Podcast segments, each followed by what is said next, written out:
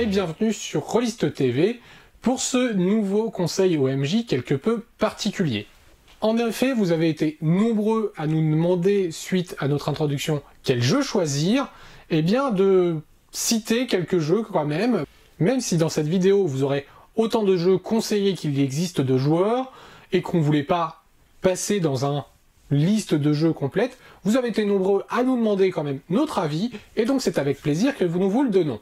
N'hésitez pas, comme d'habitude, à partager cette vidéo, à la liker, et bien évidemment à vous nous rendre sur notre Tipeee pour nous aider pour acheter du matériel ou nous rendre en convention. Alors, Rollis TV a choisi pour vous 5 jeux, et quand je dis Rollis TV, j'engage principalement ma personne.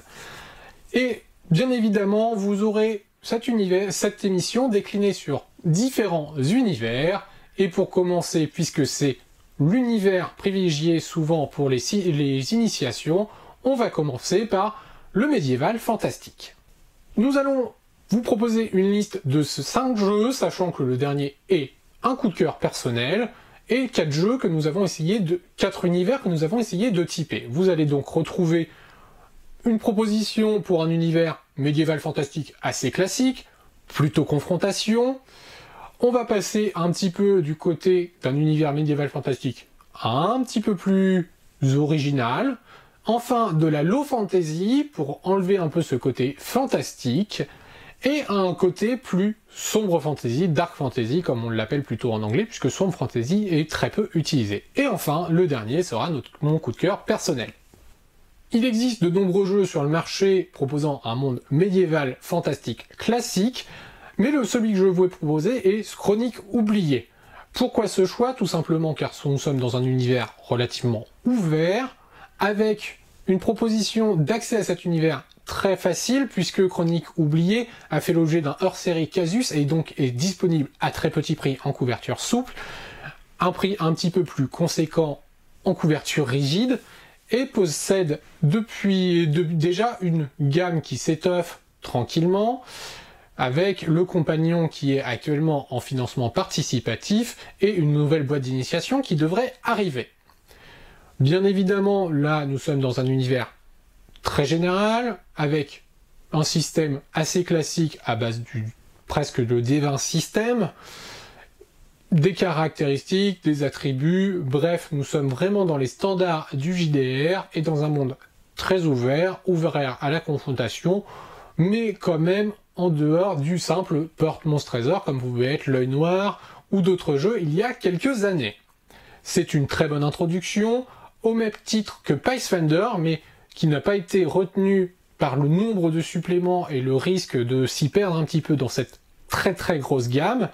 et du très prochain Dragon ou Héros et Dragon en fonction de l'éditeur, qui n'est pas encore paru mais qui arrivera sous peu et qui sera sûrement un très bon choix également pour découvrir les univers médiévaux fantastiques.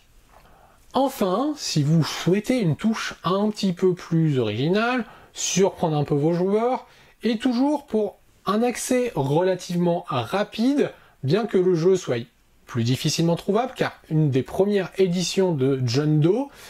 il s'agit de l'univers de Plagues. Alors Plague, c'est l'un des premiers jeux sous DK System, un monde médiéval fantastique classique, mais qui a une petite touche particulière, puisque les morts ont tendance à se réveiller. Tiens, d'ailleurs, ça me rappelle quelque chose. Je crois que j'ai une saison de Walking Dead en retard. Enfin, bref, là, euh, on a vraiment un univers très sympathique, un peu connoté avec effectivement cet aspect zombie, qui possède d'ailleurs un secret qui est dévoilé dans le livre de base, et on a un livre plus petit, plus accessible en termes de prix également, et donc quelque chose qui peut être très très sympathique et un peu déroutant pour les joueurs qui ont l'habitude du médiéval fantastique, et qui permet une très bonne initiation pour les nouveaux joueurs. Si, là encore, vous voulez un petit peu vous éloigner du médiéval fantastique classique, nous avons ce qu'on appelle la low fantasy, c'est-à-dire un monde médiéval fantastique, mais avec un, très peu de créatures surnaturelles. C'est pas au premier coin de rue que vous allez croiser un dragon ou un troll. Ce n'est pas non plus euh, de la magie à outrance comme peut l'être effectivement Pathfinder ou son ancêtre Donjons et Dragons dans les premières éditions. Là, on est vraiment sur un monde relativement humain, et les deux jeux sélectionnés sont très différents. Le premier va être Pendragon, un univers arthurien qui reprend bien évidemment les cycles du mythe d'Arthur, et avec une gestion aussi euh, de la descendance assez intéressant, et que nous vous recommandons également, bien que les éditions Icar, qui est le dernier éditeur, viennent de fermer, l'ouvrage se retrouve encore très facilement, et possède là aussi une campagne, notamment une campagne signée de euh, Maillard Chakeri, qu'on salue et qui est bien évidemment euh, Monsieur Réussite Critique. Euh, donc voilà un auteur maintenant qui a fait ses preuves en tant que maître de jeu. Le second jeu de l'eau fantasy recommandé, et là je fais un petit clin d'œil à l'une des dernières vidéos de conseils OMJ, puisqu'il s'agit bien évidemment de Trône de Fer, ou Game of Thrones, puisque le Mathieu vous a déjà proposé un petit peu euh, bah, comment intégrer un monde aussi connu grâce à la série notamment. Et euh, voilà, c'est un très bon, une très bonne introduction pour un monde puisque beaucoup beaucoup de monde a vu cette série, même hors rôliste, et donc ça peut faire une très bonne partie d'initiation puisque l'univers est déjà connu. Et je vous recommande ces conseils OMJ pour savoir comment introduire un monde aussi connu et comment euh, adopter le bon angle de vue au point de vue jeu. Enfin, si vous voulez un monde un peu moins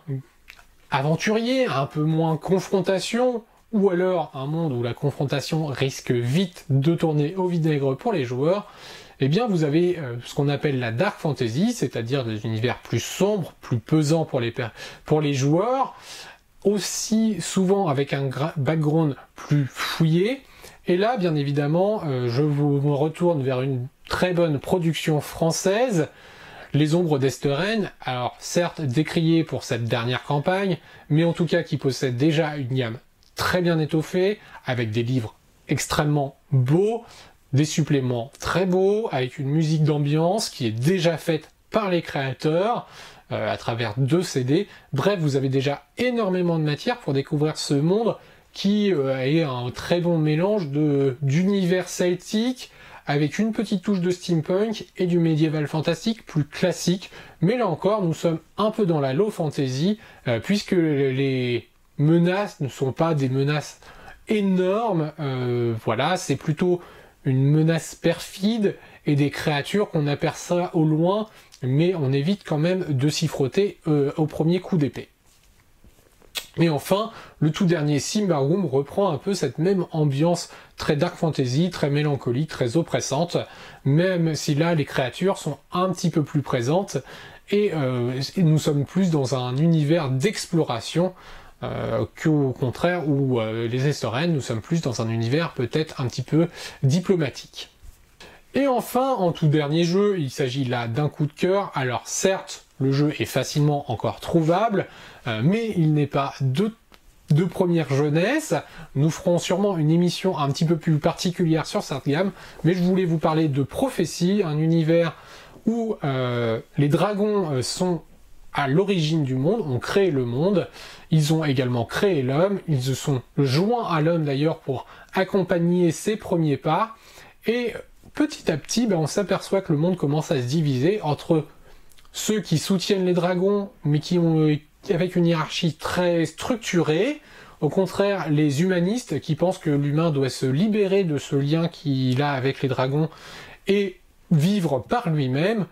Et enfin, le troisième, et qui est toujours un petit peu perfide, c'est bien évidemment euh, tout le, le, côté chaotique de la chose. Le dragon, le dragon un peu oppressant qui va faire la menace de l'ombre, mais qui a son propre territoire, d'où euh, va euh, émerger de sombres créatures. Et tout est lié un petit peu dans, comme dans un univers de low fantasy, tout est lié au concept même euh, du personnage, de savoir s'il va aller plutôt vers l'une des trois tendances, c'est-à-dire aller plutôt vers le côté chaotique et sombre, plutôt rejoindre le côté déshumaniste, ou enfin renforcer le lien avec les dragons, qui est peut-être une des solutions pour sauver l'homme. Voici donc notre sélection euh, sur le thème médiéval fantastique, mais en tout cas, bien évidemment, elle va se décliner sous d'autres univers, et la prochaine émission prendra donc pour cadre tous les jeux de science-fiction ou de space opéra. A très bientôt sur Alice TV